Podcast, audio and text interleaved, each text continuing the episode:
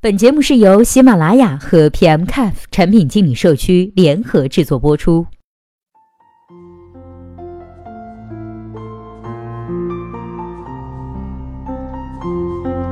Hello，大家好，欢迎收听本期的节目。今天的节目里啊，我们一起来深度解读一下互联网公司为何拼命的做金融呢？今天这篇文章的作者呢是来自马小雨。那接下来时间，我们一起来听一下他是怎么说的吧。在说这个问题之前呢，我们首先要了解一个问题：金融与企业以及产品之间的价值是什么？简单的来讲，一般的机构提供金融服务呢，对于用户而言啊，就是资本增值、电子支付以及借贷融资。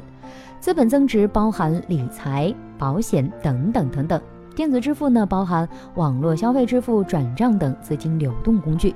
借贷融资呢，是小额借贷、众筹融资、股权交易等等。这三个方面呢，是互联网金融对于用户而言最常见而且使用频率最高的服务。金融服务对于企业而言呢，则复杂的多，分为自身和对供应链。我们简单的来找几种类型进行说一下。类型一，我们来看一下，例如途牛等 B to B、B to C 类的平台如何提供金融服务。途牛提供了针对用户的资本增值的理财、众筹、保险服务，借贷融资的消费金融。另外呢，途牛提供的企业的电子支付、资本增值等服务。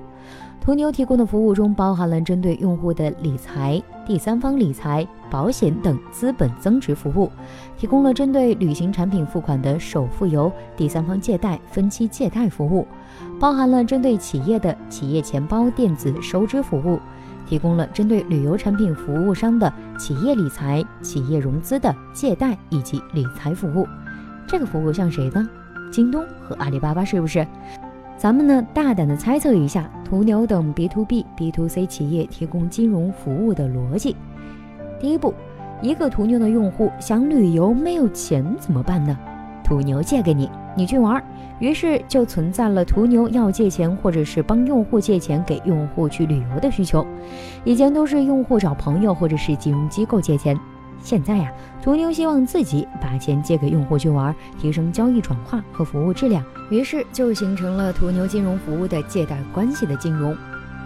第二步，很多个用户找途牛借钱去旅游，途牛没有那么多钱借给用户，该怎么办呢？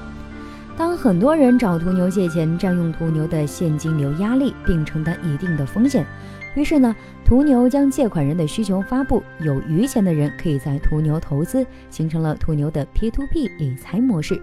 第三步，当越来越多的用户在途牛投资时，投资的资金丰裕，途牛想说，跟我们合作的很多本地化旅游服务、民俗、旅行社等很多机构都需要资金来扩大服务，怎么办呢？于是。途牛开始给他们的服务供应商提供资金，通过越来越多的投资用户，把资金用户服务商的融资、服务商的股权众筹等等，帮助服务商提升服务和壮大机构实力。第四步，在前面提供服务的基础之上，途牛呢有了融资借贷资金流动的金融基础服务，链接 C 端用户和提供服务 B 端客户，于是更多的 B 端和 C 端的资金流动的需求被满足。途牛呢，开始将原有的服务优化和融通，提供了更加多元化的资本增值服务，更加多元化的融资借贷服务，更多元化的支付结算服务。通过这些来降低和溢价金融风险，形成盈利，增强客户的粘性，提供更好的服务，创造行业价值。接着我们来看一下类型二，那么恒大、链家很多上市企业为何要做互联网金融呢？对于现在国内的很多上市企业呢，尤其是经过四化的工业化和城镇化的房地产、资源型和重工型企业，依托国内改革开发和人口红利的发展，在极短的时间内积聚了大量的财富。现在行业趋于红利收窄或者是消失，企业主管业务呢可能投资项目减少，现金流充裕，而且很多企业都处于账面现金充足，但未来投资或者是以投资预期收益大幅降低。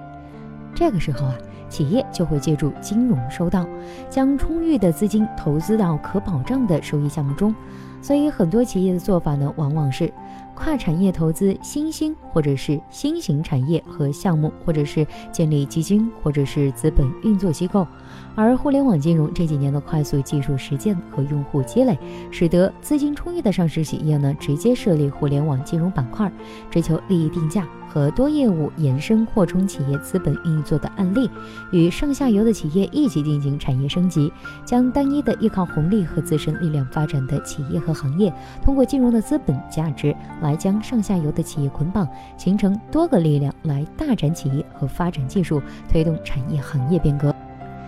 简单的来讲，金融呢作为一个收入手段是需要呕心沥血的经营的，但作为一个融合产业的工具，金融发展和盈利则可以使得有钱的企业，例如大的互联网上市企业，通过不同的产业技术持股和收购，保持自身的盈利，在一个短时间都有爆发。使得有技术和综合服务能力的企业获得资金支持，而专注特产的延伸和快速发展，使得小型的创业者呢可以快速的入驻自己的产业链，提供更多元化的特殊服务。所以回到题主的问题，其实是不同阶段和企业和行业追求什么，应用金融思维和方式做什么。单纯看到客户数量潜在的营收价值，未免太过于肤浅。毕竟是提供 C 端服务，而非完全从底层开始做金融服务。我想，跑步健身的应用能够通过用户自身时间价值、资本价值，完成健身领域的服务改变和提升，创造更好、更加完美的健身领域的未来。那么，他们一定是健身领域持续的引导者。看到大家的认同和积极反馈，不妨以 Keep 健身运动等产品和金融的结合，再抛出几个想法和问题，我们一起来讨论。第一，运动类产品呢有着广阔的粉丝群体，如果我们打破原有的平台提供服务，而用户认知和使用服务机制，借用一下金融中的众筹和共享经济中的民宿做法，会怎么样呢？假设某运动产品呢有千万用户，在深圳每个区的用户集中度大于等于一个值，该值对应用户可支撑一个某规模的健身场所。这时候啊，该运动产品是否可以针对该地区的用户发起共建健身场所、共享共赢呢？例如，在深圳南山区有一千以上的活跃用户，发起一个健身场所的众筹，产品投资方投资百分之二十，剩下的百分之八十通过用户投资。营业后，投资用户可享受到某种折扣服务，并享有权益分红。那么，该实例呢，解决了几个问题：一、有确定的客户需求；